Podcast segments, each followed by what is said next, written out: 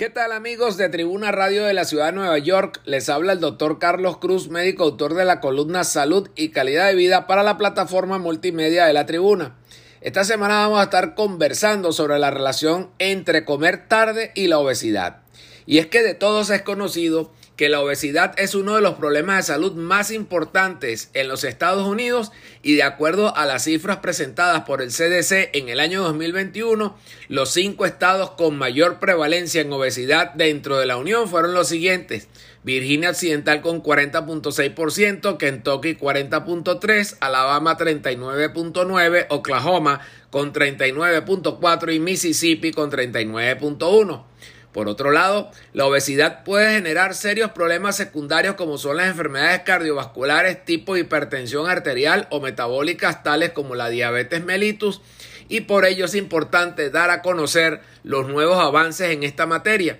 a los fines de que el público lector vaya conociendo cuáles son esas nuevas alternativas que se pueden constituir en una herramienta adicional en la lucha en contra de este problema.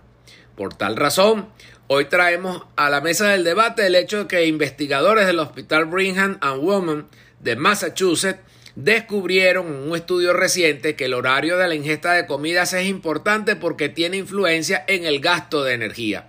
Este trabajo que fue publicado en la revista Metabolismo Celular se revela, por ejemplo, que comer cuatro horas más tarde de lo regular genera una diferencia importante en las calorías que se queman y en la acumulación de grasa en el tejido adiposo. En este estudio se evaluaron a 16 personas que presentaban índice de masa corporal con obesidad y sobrepeso y se dividieron en dos grupos. El primero que se sometió a la ingesta de comidas en horarios regulares y tempranos y un segundo grupo que comía cuatro horas más tarde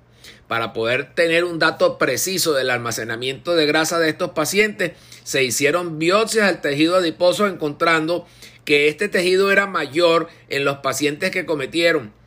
Cuatro horas más tarde su ingesta y también se determinó que los niveles de la hormona leptina, que es la hormona que regula la saciedad en el ser humano,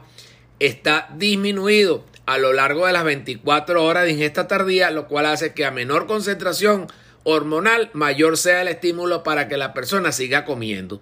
Estos datos que obtuvo el equipo de investigadores de Massachusetts son importantes y aunque se requiere ampliar el número de personas a investigar para tener un mayor respaldo científico, evidentemente nos indican de forma clara que el público dispone de un método que puede contribuir a no generar más obesidad y dicho sea de paso que también nos recuerda que siempre se debe comer a la hora y no prolongar esos periodos para evitar que la obesidad o la obesidad mórbida nos cause serios problemas de salud. Para mayor información pueden comunicarse con nosotros a través del correo electrónico tusaludhispana.gmail.com